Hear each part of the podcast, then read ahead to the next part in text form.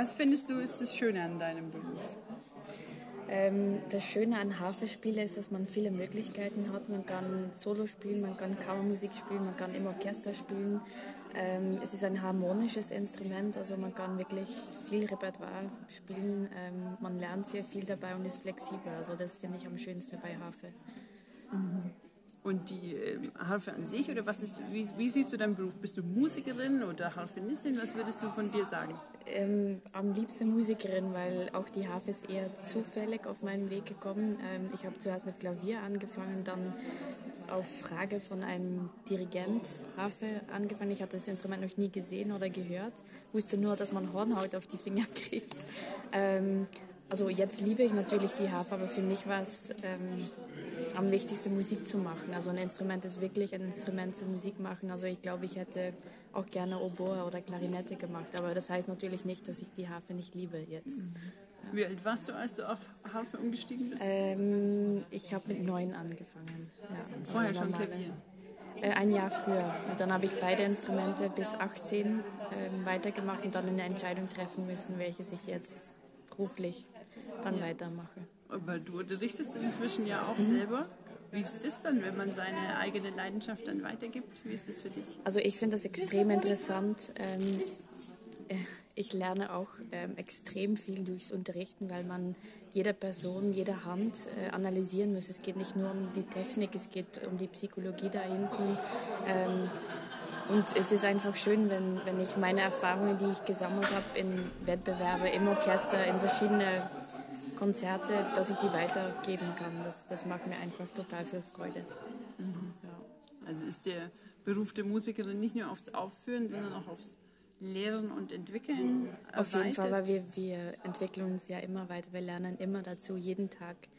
Ähm, also wir müssen jedes, jeden Tag neu üben, uns neu also verbessern. Also das ist eigentlich nur eine, wie sagt man das, Weiterführung von was wir alleine auch machen. Also das versucht man dann weiterzugeben an Studenten. Mhm. Wie ist es für dich im Orchester?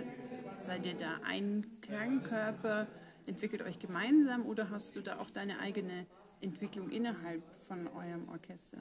Ähm, ja, HAF ist natürlich speziell, weil wir nicht immer dabei sind. Ähm, aber sehr oft, wenn wir dann im Einsatz sind, ist es komplett solo. Zum Beispiel auch in der Oper gibt es ganz viele Solostellen oder Kadenze beim Ballett.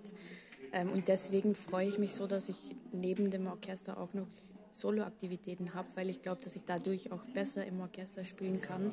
Und umgekehrt habe ich wahnsinnig viel vom Orchester mitgenommen, klanglich, ähm, wie man gemeinsam einen runden Klang produziert, aufeinander reagiert. Und das nehme ich auch mit in meinem Solospiel. Also das ist für mich ähm, ja, ich habe wahnsinnig viel dazu gelernt im Orchester.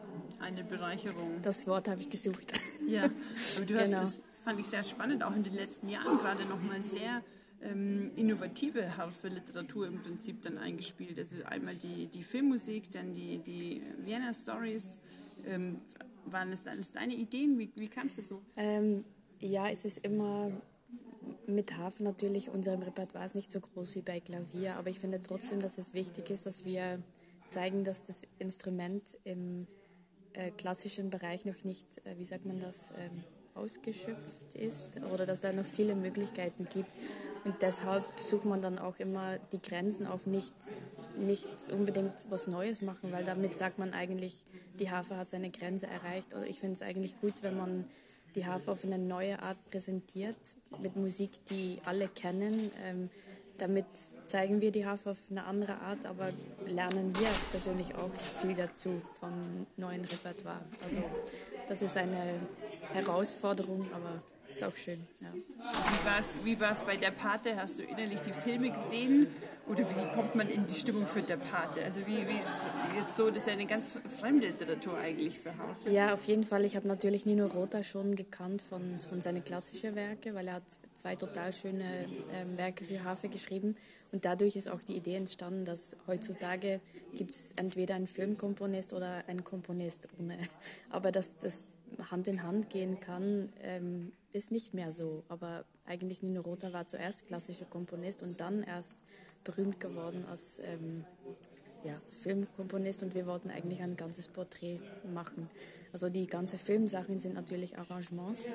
Ähm, und ja, ich meine, ich hatte bestimmte Filme schon gesehen, aber ich habe dann schon ein paar Fellini-DVDs ausgeborgt und ja, einfach nochmal in diese Schwarz-Weiß-Stimmung ähm, zu kommen. Alles ist auch viel langsamer, als es äh, heutzutage ist und irgendwie, das war nochmal eine ganz besondere Stimmung. Man, man gibt sein Bestes natürlich, um sich um, auf so eine Aufnahme vorzubereiten. Mhm.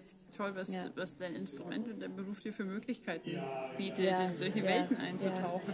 absolut, das stimmt, ja. Ich bin auch sehr dankbar. Das ist nicht Klischee, aber das stimmt wirklich, ja. Und in Wien bist du glücklich? Du bist ja, nicht zu Hause eigentlich. Nein, ich komme aus Belgien, wohne seit zehn Jahren in Wien wegen dem Orchester und mittlerweile kann ich schon sagen, dass ich mich sehr zu Hause fühle in Wien. Aber natürlich ist es ein anderes Land, eine andere Mentalität, eine andere Sprache. Das hat gedauert. Ähm, aber ich bin einfach wahnsinnig dankbar, dass ich durchs Orchester so viel habe lernen können, weil mit Hafer allein ist auch sehr schön natürlich, Solo- und Kammermusik, aber man kann nie die Literatur eintauchen von symphonischer Musik oder Opernrepertoire, auch wenn man nur zwei Takte spielt in einer Bruckner achte Symphonie, aber man sitzt auf der Bühne und ist in diese Klangwelt mittendrin und das, das nimmt man mit, das, das hätte ich nirgendwo anders lernen können. Mhm. Ja. Mhm. ja, das glaube ich auch, das ist faszinierend ja jetzt, wenn du die Bruckner Sinfonie ansprichst, dass man dann für das Publikum, man weiß ja nicht, vielleicht wird jemand genau von diesen zwei Takten, wo die Harfe dazukommt, so berührt, ja. dass es für ihn das ausmacht. Und es ist vielleicht auch ganz bewusst so gewesen von Bruckner, dass er genau da in diese paar Takte Harfe wollte. Das macht es auch besonders, aber ja, ich wollte nur sagen, dass man in, in so einem Apparat natürlich so viel so viele neue Impulse, wie man aufeinander hört, wie man Klang produziert. Das ist einfach eine wahnsinnig tolle Schule in Wien. Mhm. Ja. Toller Beruf. Ja, das stimmt. Vielen Dank für deine Zeit. Sehr, sehr gerne. Danke. Dankeschön.